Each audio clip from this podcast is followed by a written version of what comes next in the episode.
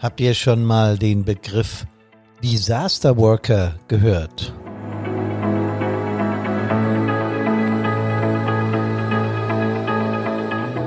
Für mich war er relativ neu. Hier ist Hermann von Brandpunkt on Air. Servus, hallo und Gute!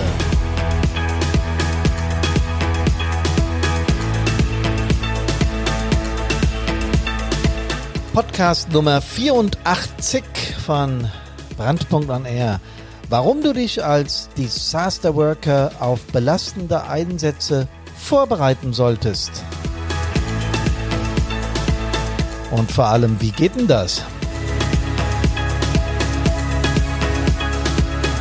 Eine spannende und interessante Frage. Herzlich willkommen zu unserem 84. Podcast. Und an dieser Stelle ganz herzliches Dankeschön für die vielen, vielen, vielen, vielen Rückmeldungen, die wir auf den Podcast, auf unsere Webinare und auf alles, was wir so tun, bekommen. Das motiviert unglaublich. Das motiviert wirklich unglaublich, jede Woche meine Nase vor dieses Mikrofon zu stecken, Interviewgäste einzuladen und so weiter. Äh, es sind durchaus auch kritische Stimmen. Also ich würde gern mal das und da hast du das gesagt, wie hast du das gemeint? Das gefällt mir unglaublich gut. Das ist Reflexion pur. Und dafür wollte ich an dieser Stelle einfach mal Danke sagen ähm, Disaster Worker, ich habe den Begriff vorhin genannt. Nein, mir war er nicht bekannt, bevor ich mit der Carina beim E-Learning saß und sie sagte mir oder rief mir den Begriff auf einmal zu und ich sagte, aha, was es bedeutet, weiß ich. Also Disaster kann man ja ableiten und Worker auch. Worker ist Arbeiter und Disaster ist eben Unglück oder im Englischen auch Katastrophe. Also ist es ein Katastrophenarbeiter. Aha, äh, wie gesagt, ich kannte es nur von Master of Disaster, aber Disaster Worker, das kannte ich noch nicht. Gemeint sind einfach die Helfer, äh, wir alle, die an Einsatzstellen eben helfen. Äh, ich glaube, in den Staaten, also in den USA, geht's da insbesondere um äh, Katastrophenschutzhelfer. Vollkommen wurscht, mir hat der Begriff gut gefallen und da wir öfter mal Anglizismen verwenden, haben wir den in diesem Podcast auch eingebaut. Ja, wie können wir uns denn auf belastende Einsätze vorbereiten? Das ist eine Frage, die äh, in den meisten Webinaren, in den meisten Vorträgen und auch in Reaktionen auf äh, Podcasts und andere Formate, die wir anbieten, äh, ist das die am meisten gestellte Frage. Äh, man spürt förmlich, dass die Menschen merken, dass unsere Zeiten sich verändern und dass unsere Seele äh, da ja, drauf geschult werden muss. Und es ist auch so. Ich will euch mal was vorlesen. Mia bekommt den Geruch von verbranntem Fleisch nicht mehr aus der Nase. Fred ist geschockt. Die Bilder des toten jungen Mannes in dem völlig zerstörten Pkw gehen ihm nicht mehr aus dem Kopf. Er kann machen, was er will. Der 19-jährige Koch starb in meinen Armen. Die Notärztin weinte damals, es war ihr erster. Ich habe sie betreut. Klingt heftig, ist es auch. Jeder Einsatz ist anders und nach einer Studie, die äh, ist von 2006, erleben 100 Prozent aller Feuerwehrangehörigen traumatische Ereignisse. Also jeder.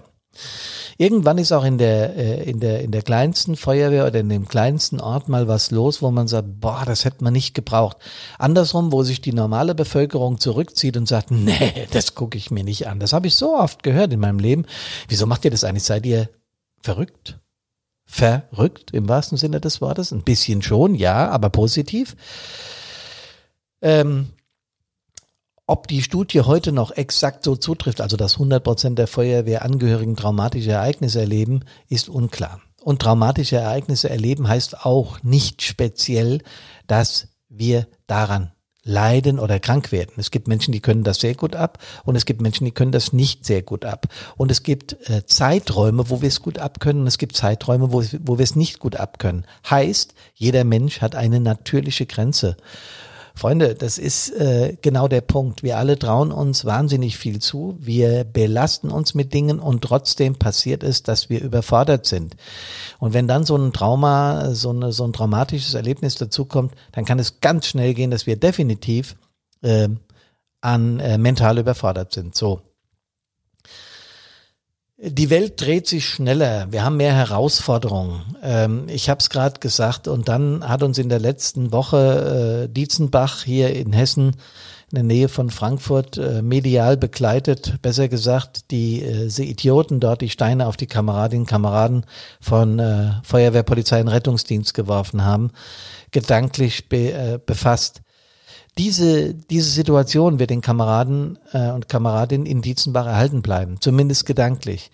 Ähm, das sind Einsatzherausforderungen, die wir erleben, die wir auf gar keinen Fall brauchen. Wenn man sich das vorstellt, dass da 50 Idioten, entschuldigt bitte, ich habe keinen anderen Ausdruck für diese Menschen, Entschuldigung, 50 Idioten äh, Steinhaufen bereitgelegt haben, um auf äh, Polizei, Feuerwehr und Rettungsdienst loszugehen. Also eine organisierte, aggressive Maßnahme, äh, was das war. Es ist unglaublich, äh, was in diesen Zeiten passiert. Ähm, da, da, da, da muss äh, Politik ran, das, das muss härter bestraft werden. Ich glaube, da sind wir uns alle einig.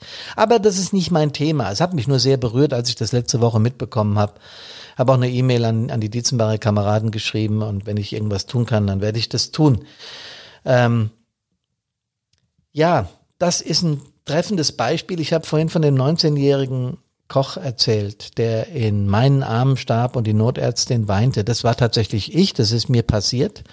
Es war folgende Geschichte, das war ähm, kurz nach der Grenzöffnung DDR-BRD äh, zwei Jahre später, glaube ich, kurz, okay, ist relativ, zwei Jahre später, äh, die ersten Menschen äh, aus dem, aus dem, aus der ehemaligen DDR, aus dem Osten arbeiteten hier im Westen. Das hat sich langsam angeglichen, also das gab nicht mehr Ost und West, sondern die Jüngeren können sich wahrscheinlich nur aus den Schulbüchern dran erinnern. Die Älteren wissen genau, wovon ich spreche, 89, 90, der Fall der Mauer. Auf jeden Fall, dieser junge Mann äh, hat in Dresden gewohnt, das weiß ich noch sehr genau. Entschuldigung, und der äh, hat hier in äh, Bad Soden angefangen zu arbeiten in einem Hotel, hat da eine Lehre gemacht als, das weiß ich nicht mehr ganz genau, ich meine, es wäre Koch gewesen, aber furchtbar egal. Er ist auf jeden Fall äh, mit seinem Pkw dann immer in der Nacht von, von Sonntag auf Montag hier rüber gefahren, uh, um dann auch in dem Hotel natürlich zu wohnen und äh, dort seinen, seinen Job, seine Lehre zu machen und ist dann freitags oder zum Wochenende hin oder wenn er schichtfrei hatte, das weiß ich nicht mehr so genau, ist er darüber gefahren. Und er war so müde und ist dabei eingeschlafen, ist dann voll wieder eine, eine Betonwand gebrettert und äh, wir haben ihn da rausgeholt und er war noch am Leben und ich konnte sogar noch ein paar Sätze mit ihm wechseln. Ähm, und dann die Notärztin saß neben mir und dann ist er äh, in unseren Armen, also vor uns liegend, verstorben. Und ich weiß noch genau, dass die Ärztin plötzlich Tränen in den Augen hatte. Und äh, mir ging es auch emotional, ich war ziemlich angefasst, logisch, ich war damals wie alt war ich da? Um die 30 rum, 33 oder sowas, war schon ein paar Jahre Stadtbrandinspektor, aber ähm, das hat mich schon enorm mitgenommen. Damals wollte ich es noch nicht zeigen, also ich hatte Tränen in den Augen, habe das aber nicht gezeigt. Die Ärztin hat es gezeigt und ich habe mich gewundert, weil ich dachte, so eine Ärztin, die ist doch sowas eigentlich gewöhnt, bis sie mir erzählt hat, nee, das war jetzt mein erster Fall in dieser Form, das habe ich so noch nicht erlebt. Und wir haben uns dann einen Moment lang drüber unterhalten und das war damals auch so eine kleine Initialzündung für mich, wo ich gedacht habe, boah, warum reden wir da eigentlich nicht drüber? Das war doch jetzt eine ganz schlimme Situation. Der Mensch hat noch gelebt und jetzt lebt er nicht mehr, 19 Jahre alt. Äh, irgendwie muss man doch darüber reden, ja. Und man fragt sich dann, kann man solche Traumata denn irgendwie wegstecken? Ja, funktioniert das? Ich habe vorhin gesagt, es funktioniert. Das kann funktionieren und das sollte auch funktionieren, weil wir werden diese Tatsachen nicht verändern können. Wir werden immer wieder Einsatzstellen haben. Ich habe oft genug von unserem verstorbenen Feuerwehrmann im Einsatz erzählt äh, und von dem Suizid. Das waren dann auch Dinge, die mich äh, sehr mitgenommen haben. Aber das sind Dinge, die passieren eben und wir müssen uns daran gewöhnen, dass wir, wenn wir Mitglied einer Hilfsorganisation sind, daran nicht vorbeikommen. Wenn wir das nicht wollen, gäbe es ja im Prinzip nur ein Mittel, eben nicht mehr Bestandteil der Feuerwehr zu sein. Und das ist genau das, was wir nicht wollen. Und deswegen, da bin ich völlig klar, kommen immer wieder diese Fragen, hm, kann man denn präventiv was tun? Also, in diesen Studien, von der ich gesprochen habe, da gibt es eine, die heißt Giuliani-Studie, die ist von 2006, 2006 und die hat geforscht und ermittelt, die Dame, dass über 20 Prozent der Feuerwehrleute belastende Einsätze nicht verkraften. Was heißt das? Dass diese Menschen Krankheitsbilder aus dem psychosomatischen Bereich bekommen. So, jetzt nicht erschrecken, oh Gott, jeder fünfte von uns wird schwer krank. Nein, so ist das nicht gemeint. Krankheitsbilder bedeutet auch das, dass es dich über das normale Maß hinaus beschäftigt. Der Schluss dieser Reihe, also das Schlimmste, was da so passiert, äh, was heißt das Schlimmste? Es ist schlimm genug, wenn man irgendeine Krankheit bekommt, aber was dann so äh, bekannt ist, ja, sind sogenannte Anpassungsstörungen, es sind äh, sogenannte äh, posttraumatische Belastungsstörungen. Und äh, wenn die nicht behandelt werden, kann sowas in eine depressive Episode oder in eine Depression münden. Ich will jetzt die Fachbegriffe auch gar nicht erklären, das lernst du als Psychotherapeut oder als Heilpraktiker für Psychotherapie, äh, diese Symptome und was da genau mit gemeint ist. Damit will ich euch jetzt auch nicht nerven, weil das würde viel zu lang dauern. Diese Dinge erklären wir übrigens im E-Learning sehr genau. Aber ähm, was wichtig ist bei der Nummer ist, dass diese Forscher festgestellt haben, dass 20 Prozent, über 20 Prozent der Feuerwehrleute Symptome haben, die über das normale Maß hinausgehen. Ja? Äh, die Psychosomatik ist übrigens ein Bereich, der noch relativ jung in der Forschung ist. Verglichen mit den altehrwürdigen, äh, ähm, mit der altehrwürdigen Medizin, die ja schon äh, ganz, ganz, ganz früh äh, eben ihren Platz hatte und etabliert ist. Die Psychosomatik ist auch schon länger etabliert. Ich will damit nicht sagen, dass das erst in, in, in, in letzter Zeit sich äh, etabliert hat. Aber sie hat nicht diese Wucht und sie hat auch nicht dieses, diese Anerkennung und sie hat auch nicht diese Akzeptanz bei den Menschen, weil es eben um Gefühle geht, ja. Und ich erzähle das immer wieder. Gefühl ist der ältere Teil von uns Menschen. Die Ratio, das Denken sitzt in der, in der Hirnschale oben, ja, und in der, in der Amygdala, also unten im Hirnstamm, da sitzt das Gefühl, ja, wie wir sagen, unser Herz. Das Herz äh, hat eine andere Aufgabe, soll Blut pumpen, okay.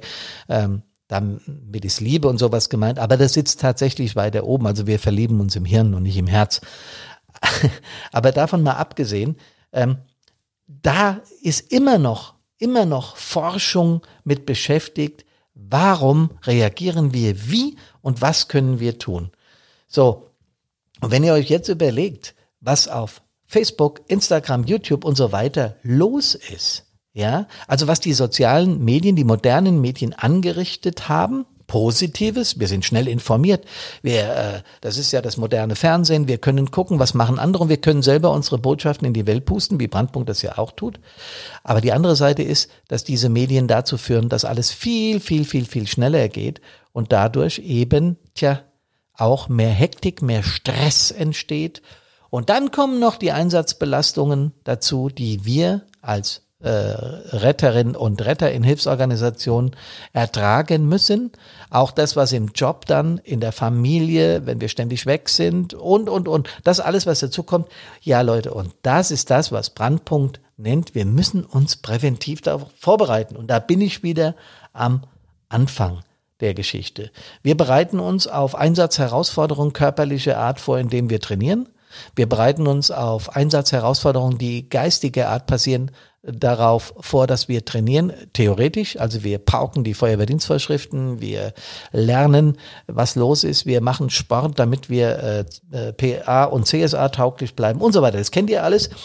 In, im, Im psychischen Bereich machen wir zwar inzwischen auch Stressbewältigung und sowas, aber tatsächlich drüber zu reden, was passiert, wenn wir uns mit einer ja, mit einem, mit einer hochemotionalen Situation auseinandersetzen müssen. Das tun wir nicht. Und das ist die Frage, jetzt bin ich wieder am Ursprung, am Eingang meines Podcastes heute, der Nummer 84.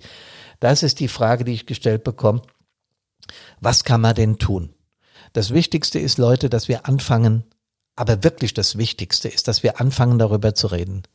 Dass wir die Dinge ernst nehmen, dass wir dieses Feld, das so ein bisschen verstohlen, versteckt irgendwo im Hintergrund ist, nach vorne zerren und sagen, es ist völlig normal, dass wenn man einen 19-Jährigen im Arm hält und eine Notärztin hat, die heult, man selber erst 30 Jahre ist, dieses Einsatzerlebnis schwierig verdaut.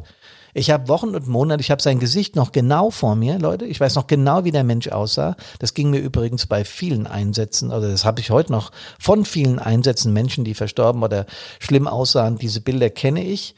Ja, ich äh, mache das auch immer wieder am Beispiel deutlich 9-11. Jeder, der das erlebt hat, also der damals erwachsen war, der schon alt genug ist und hat die, die äh, die, den, den, den Terroristenangriff auf die Türme in New York. Ich habe es schon oft genug erzählt. Jeder weiß genau, was er an dem Tag gemacht hat. Jeder weiß genau, ähm, wie das war. Ähm, manche wissen sogar noch, was gegessen haben und was sie anhatten an Klamotten. Ganz einfach, weil wir diesen Tag mit einer enormen Emotion verbinden. Ja, und so ist das auch im Einsatz mit traumatischen Bildern. So, und diese ganzen Einsatzerlebnisse müssen wir aus Brandpunktsicht präventiv angehen, also die Menschen darauf vorbereiten, Leute, es ist der geilste Job, das tollste Hobby der Welt, nämlich geholfen zu haben, befriedigt, unglaublich. Es ist aber auch ein gefährliches, wir bringen uns in Gefahr, das wissen wir. Es ist auch ein mental gefährliches und deswegen reden wir darüber. Das ist schon mal aus meiner Sicht 50 Prozent der Miete, okay? Das ist das Allerwichtigste. Jetzt werde ich immer wieder gefragt, ja, wenn ich aber jetzt so ein Erlebnis hatte, hm, hm, hm, wie gehe ich denn damit um? Auch das sage ich immer wieder. In, in unseren Webinaren reden wir drüber, in den Vorträgen reden wir drüber und ein Podcast ist einfach viel zu kurz, um das alles ja, nach vorne zu bringen. Ich sage euch mal die Stichpunkte, die ich ausführlich sowohl in den Webinaren noch ausführlicher im E-Learning-Programm angehe.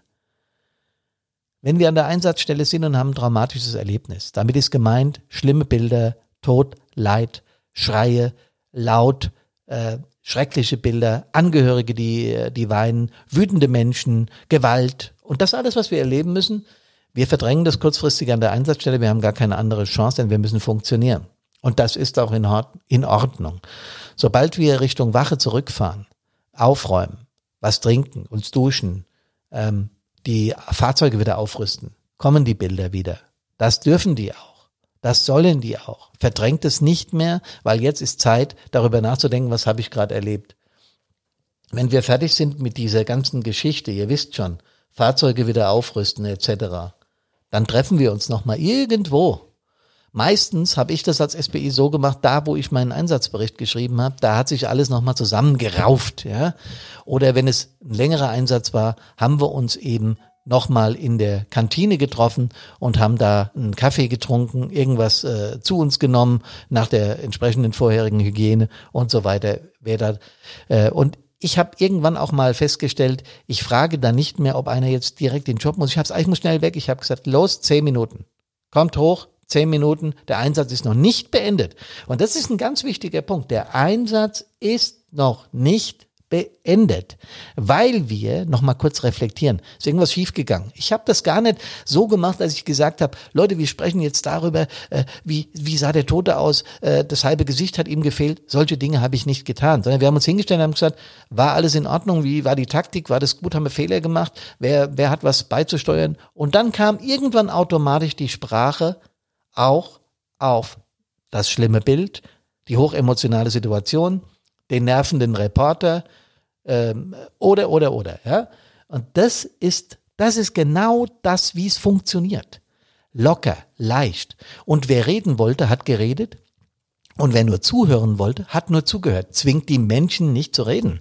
Das ist das Schlechteste, was wir machen können. Ja, das sind die sogenannten Debriefings, die schiefgehen weil wir Leute zwingen in irgendeine Situation und sie sind emotional gar nicht in der Lage, diese Situation äh, durchzustehen. Wenn Sie nur zuhören wollen, dann hören Sie eben nur zu. Das ist auch ein Teil des Verarbeitungsprozesses.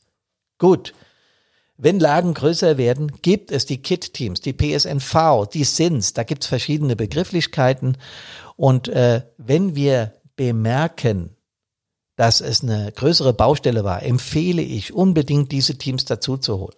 Unbedingt. Wer diese Teams nutzen will, der darf die nutzen. Wir werden da keinen zwingen. Ähm, das nächste ist, dass in einem der nächsten Übungsdienste, und zwar direkt im nächsten, der Einsatz nochmal besprochen werden kann. Nochmal zur Taktik, das war gut, da haben wir einen Fehler gemacht, das Fahrzeug war falsch platziert. Äh, übrigens, der, der Mensch hat es nicht überlebt. Ihr, ihr, wisst ja, er sah schlimm aus. Wer hat ihn überhaupt gesehen? Wie ist es so? Wie kommst du damit klar? Locker, ja? Nicht zwingen, locker. So, und dann kommt eine Geschichte, die ist etwas komplexer. Ich gehe kurz drauf ein, Eigenbeobachtung und, und äh, bester Kumpel, Ehefrau, Ehemann. Wenn ich an mir bemerke, dass es mir auf einmal schlechter geht, dass ich mich verändere, das ist nicht so einfach. Das, das klingt jetzt so einfach, wenn ich das sage. Wie gesagt, wir gehen an anderer Stelle da ausführlicher drauf ein, wie ich es bereits gesagt habe. Dann gucken, was los ist. Die Symptome beschreiben wir in unseren Webinaren vor allen Dingen im E-Learning-Programm. Also wenn irgendwas mit dir nicht stimmt, die Bilder des Einsatzes wiederkommen, wie ich es vorhin beschrieben habe, dann wird es Zeit, sich professionelle Hilfe zu holen. Dafür gibt es Psychotherapeuten, Psychologen. Die Adressen bekommt ihr über euren SBI, die bekommt ihr über das Gesundheitsamt, die bekommt ihr über euren Hausarzt. Da gibt es Quellen genug. Ihr könnt das auch im Internet bei der PSNV googeln und, und, und, und, und. Wichtig ist, dass wir diese Dinge ernst nehmen. Und deswegen sage ich auch immer, bitte sagt euren Verwandten, wenn ich mich in irgendeiner Form verändere, weil ich in irgendeinem Einsatz war, dann sagt mir das. Ja, du bist auf einmal so still, du quasselst auf einmal so viel, du, du bist auf einmal zurückgezogen, du, du schwitzt jeden Tag, bist du irgendwie krank? Was ist los? Warum zitterst du? Was hast du? Ja, diese Fragen sind erlaubt und die sind nicht negativ zu werten, sondern positiv, weil wir uns um unsere Leute kümmern. Leute, das war es in Kurzform, was wir unter Prävention verstehen, dass das wesentlich komplexer ist und noch besser erklärt werden muss, ist Karina und mir völlig klar. Deswegen haben wir vor zwei Jahren ein E-Learning-Programm entwickelt, das in wenigen Monaten, nee, in wenigen Wochen auf den Markt kommen wird. Wir sind in der Abschlussphase, wir sind in der Programmierung und da in diesem Programm werden wir exakt auf diese Dinge eingehen. Ich freue mich wahnsinnig, dass wir dieses Produkt auf die Straße, auf die Schiene bringen. Ähm, weil es unsere Herzensangelegenheit ist. Das ist, was Brandpunkt ausmacht, was wir gegründet haben. Wir haben wieder Webinare, guckt auf unsere Homepage www.brand-punkt.de. Ähm, die sind inzwischen sehr gut besucht. Das macht uns viel Freude, dass wir einen Weg gefunden haben, in der Krise eben trotzdem mit euch in Kontakt zu kommen. Denn das ist, was wir wollen. Herzlichen Dank fürs Zuhören. Ich freue mich über Anregungen, Kritik und Rückmeldungen von euch. Und ich wünsche euch wie immer, dass ihr kerngesund an Körper, Geist und Seele aus allen Einsätzen wieder zurückkommt. Bleibt gesund. Servus, Hallo und Gude.